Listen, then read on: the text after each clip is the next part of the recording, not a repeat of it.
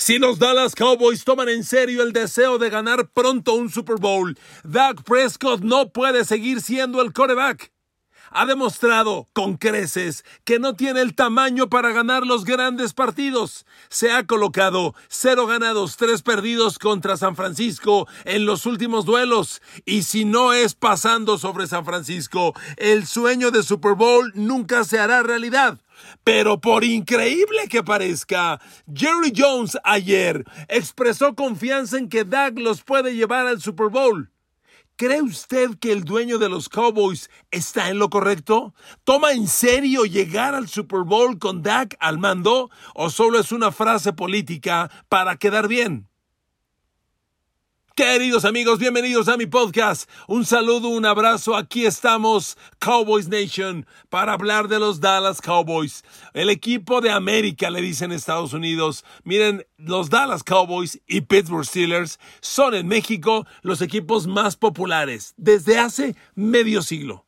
Dallas y Pittsburgh se ven desde los 70 Yo conocí la NFL viendo a Roger Staubach lanzarle un bombazo a Drew Pearson, el primer Ave María que vi en mi vida, para ganarle a los Minnesota Vikings un juego de playoff en el viejo estadio metropolitano. Dallas es inmensamente popular en México. Y Dallas no gana un Super Bowl desde el 28 de enero de 1996.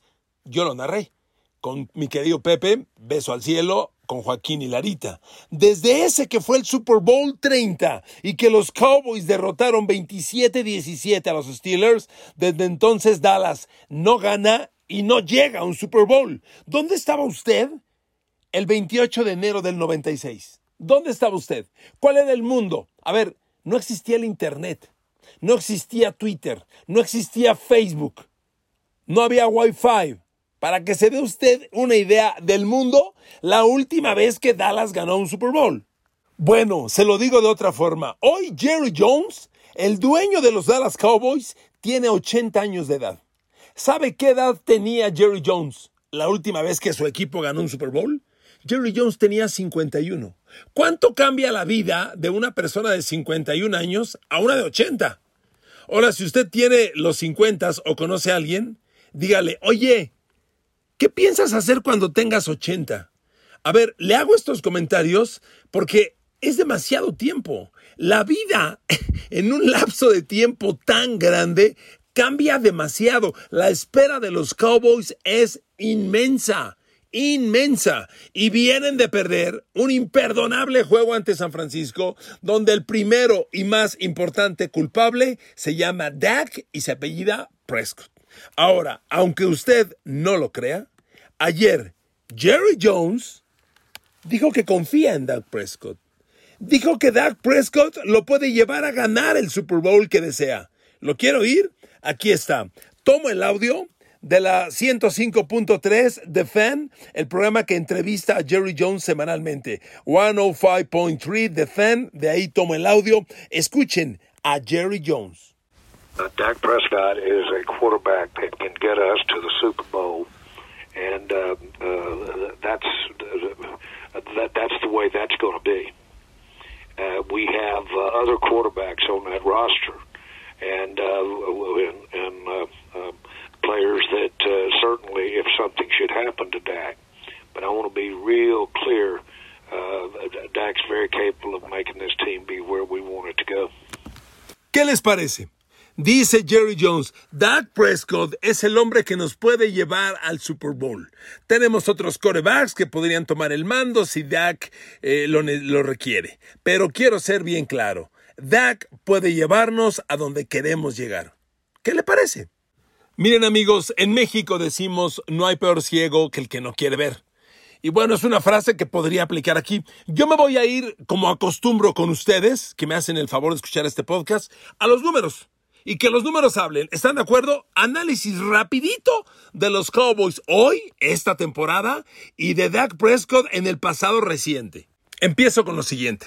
En la NFL de hoy, entre los 32 equipos de la liga, la ofensiva de los Cowboys en yardas generadas por partido es la 17. ¿Le parece un número interesante? ¿Le parece contendiente a Super Bowl un ataque que es el 17 de la liga? Ojo, tienes a C.V. Lamb, uno de los playmakers elite de la liga. Tienes a Tony Pollard. Ok, no es Christian McCaffrey, pero está un escalón abajo. Es un corredor multitalentoso. Y tienes una línea ofensiva con un par de All Pro y tres jugadores, cuatro elite. Dallas tiene sin duda una línea ofensiva top 10 y cerquita de las top 5, sin duda. Y es el ataque 17 en yardas generadas. Siguiente análisis. ¿Dónde está Dak Prescott? Evaluando un coreback, si quieres un número, quédate con el rating, es el básico. El rating es una ecuación que agrupa todos los números de un coreback, pero todos. Número de juegos jugados, pases lanzados, porcentaje, yardas, touchdowns, inter, todo lo agrupa el rating. Y un rating perfecto es 158.3 puntos, no es escala de 10. Y, es muy difícil que un coreback, son muy pocos los corebacks que llegan a 100 puntos de rating, sobre todo al final de la temporada. Hoy Después de cinco juegos, de los 32 corebacks NFL, solo nueve, menos de la tercera parte, tienen 100 puntos de rating o más. ¿Dónde está Dak Prescott? Dak Prescott, Dak Prescott es el coreback 22. Tiene 87.5 de rating. ¿Ok? Otro elemento de los muchos en la, en la analytics de un coreback de la NFL es que es inmensa. Otro elemento.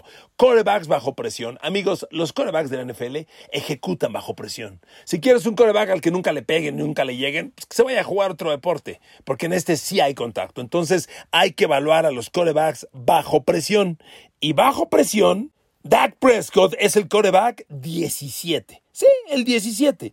Dak Prescott bajo presión tiene 25 pases completos de 43 lanzados, un 58%. En la mayoría de los corebacks bajo presión están arribita del 50 nomás. Estamos hablando de un coreback que opera en extrema situación extrema, bajo presión, con defensivos encima, ¿ok? Bueno, entonces reitero, Dak Prescott tiene 25 completos de 43 lanzados, 58%, apenas tiene 271 yardas, dos touchdowns y dos intercepciones comparaciones. A ver, Kirk Cousins. Kirk Cousins tiene 342 yardas por aire, 7 touchdowns, una intercepción bajo presión. Russell Wilson, 375 yardas, 4 de touchdown, una intercepción. ¿Ok? Brock Purdy. Brock Purdy tiene 4 de touchdown, 0 intercepciones, 295 yardas, para que usted tenga un elemento de comparación. Siguiente, cuando ves el mapa al donde Dak Prescott ha lanzado el balón esta temporada, ¿saben qué me llama la atención? ¿Cuántos pases de touchdown tiene Dak Prescott en envíos de más de 10 yardas aire? 10 yardas aire, ¿eh? Obviamente 20 también. Solo, ¿Cuántos pases de touchdown en pases de más de 10 yardas aire? Dak Prescott tiene dos, solo dos. Y me llama la atención. Oiga, estamos en la jornada 5. Solo dos touchdowns de más de 10 yardas aire le llama la atención. Y espéreme, tiene dos de touchdown, pero ya tiene cuatro intercepciones. Reitero, pases de más de 10 yardas aire. Dak Prescott, dos de touchdown, cuatro intercepciones. Me parece muy pobre. Y luego, esa racha de pases interceptados que es preocupante.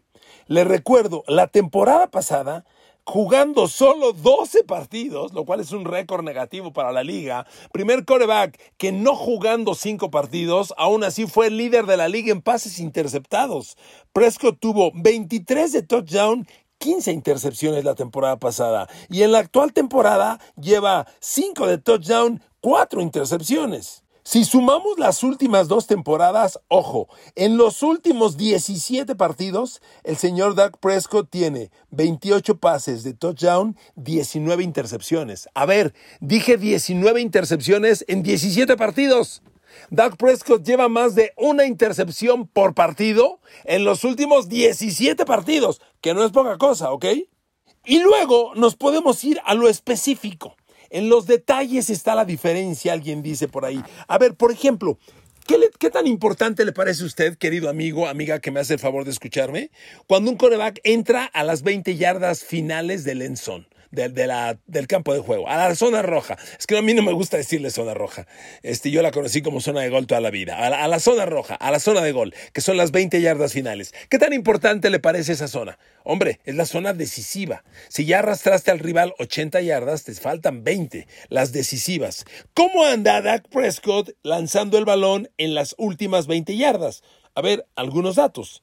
El mejor coreback de la liga hoy en zona roja es Josh Allen, que tiene nueve pases de touchdown, cero intercepciones. En zona roja, nueve y cero.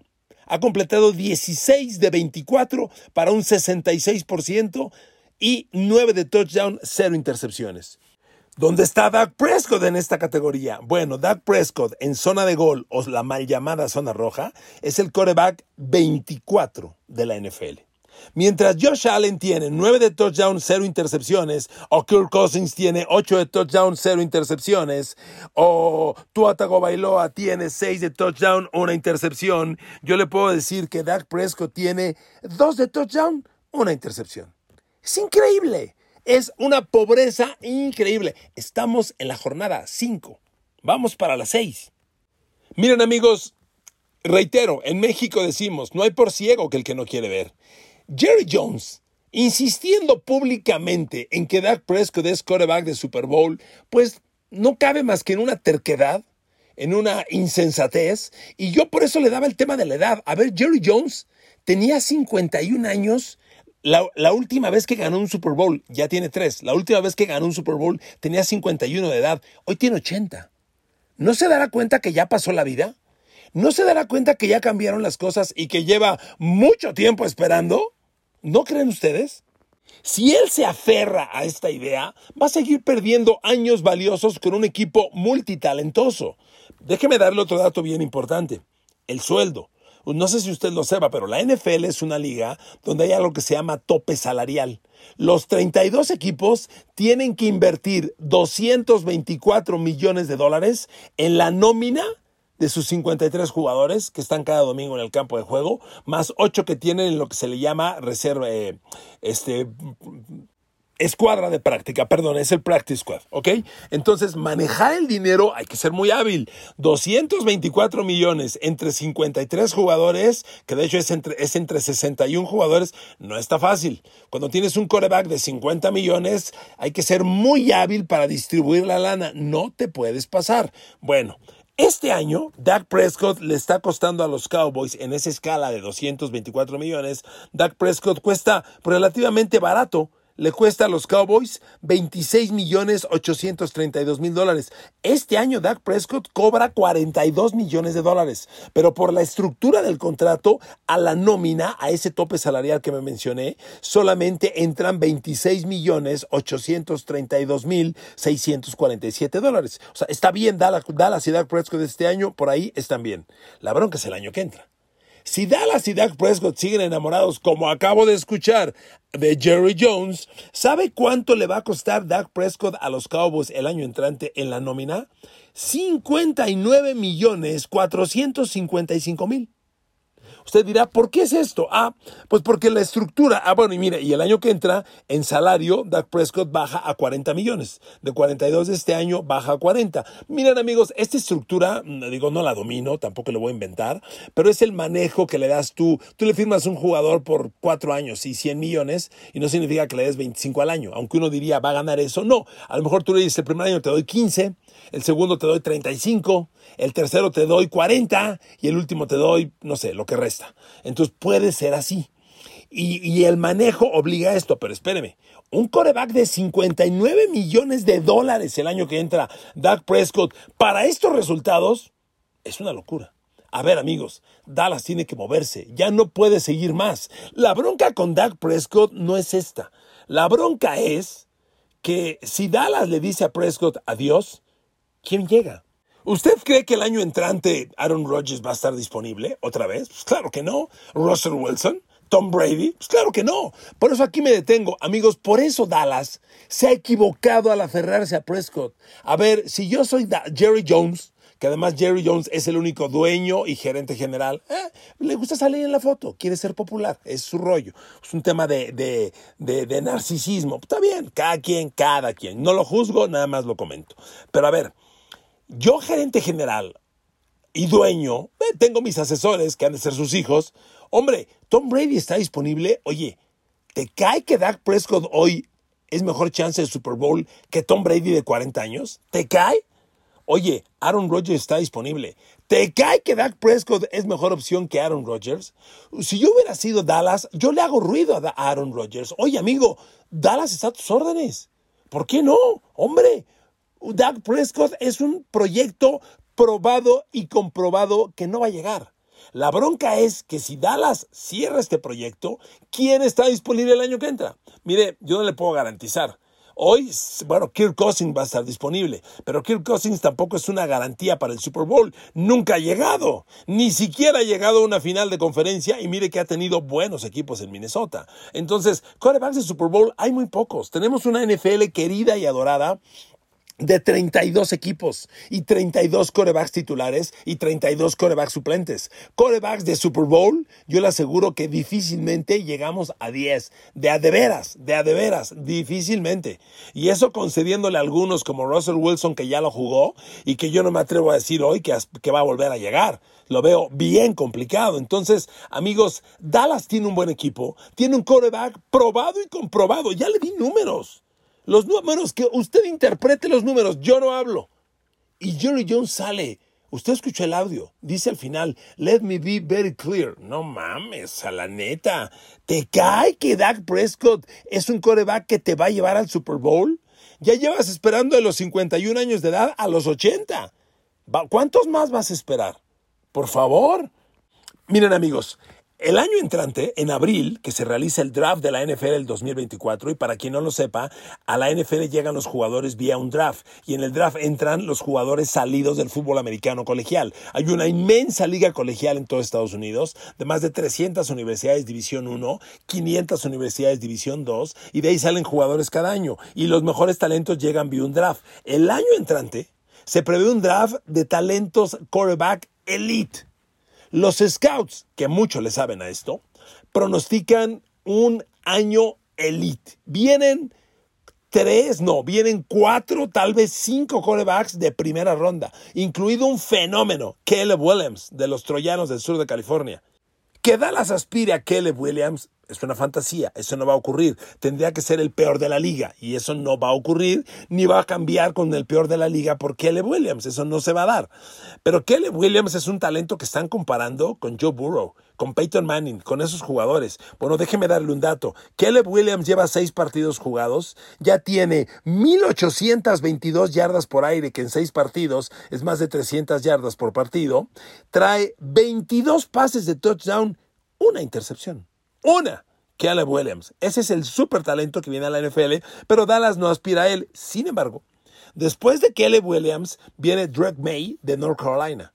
Los números de Drake May no son tan escandalosos e impactantes porque jugar en North Carolina es muy distinto a los troyanos del sur de California, a Georgia, a Louisiana State o a Michigan. Pero Drake May en cinco partidos ya tiene 1.629 yardas por aire, 8 de touchdown, 4 intercepciones. No son tan escandalosos los números, pero el jugador es un talento elite.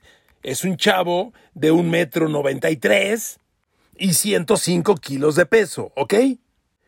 Le sigue, ah, por cierto, Drake May está pronosticado al día de hoy top 5.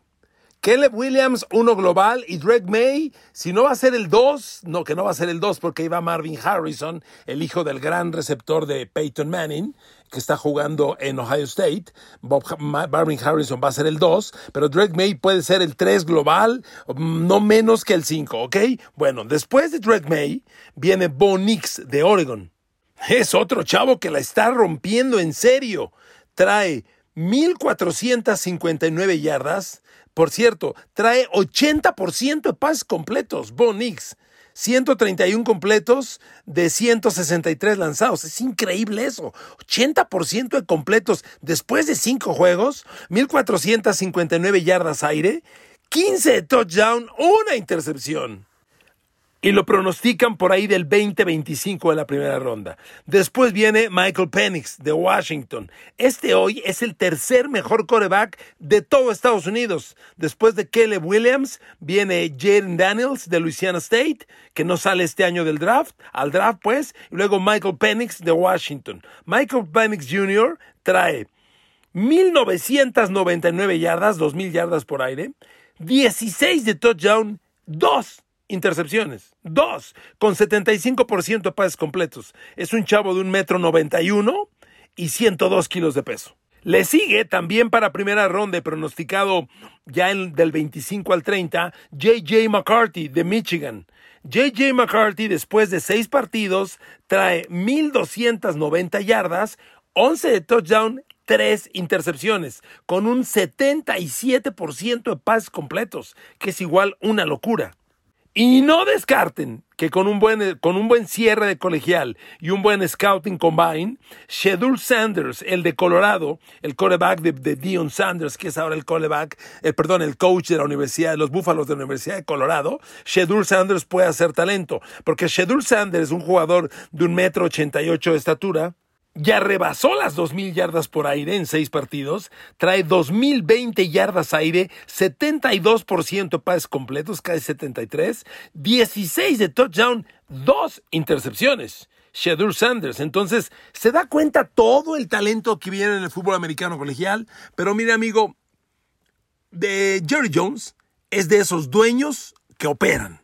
Y cuando tienes el dinero y tienes el poder, hombre, en casi cualquier parte del mundo, también tienes la razón. Entonces, si Jerry Jones se aferra a que con Dak Prescott va a llegar a un Super Bowl, si desde los 51 años no celebra un Super Bowl y ya tiene 80, con todo respeto, pues póngase cómodo, porque le quedan algunos años más de espera con Dak Prescott, Dallas no va a ningún lado.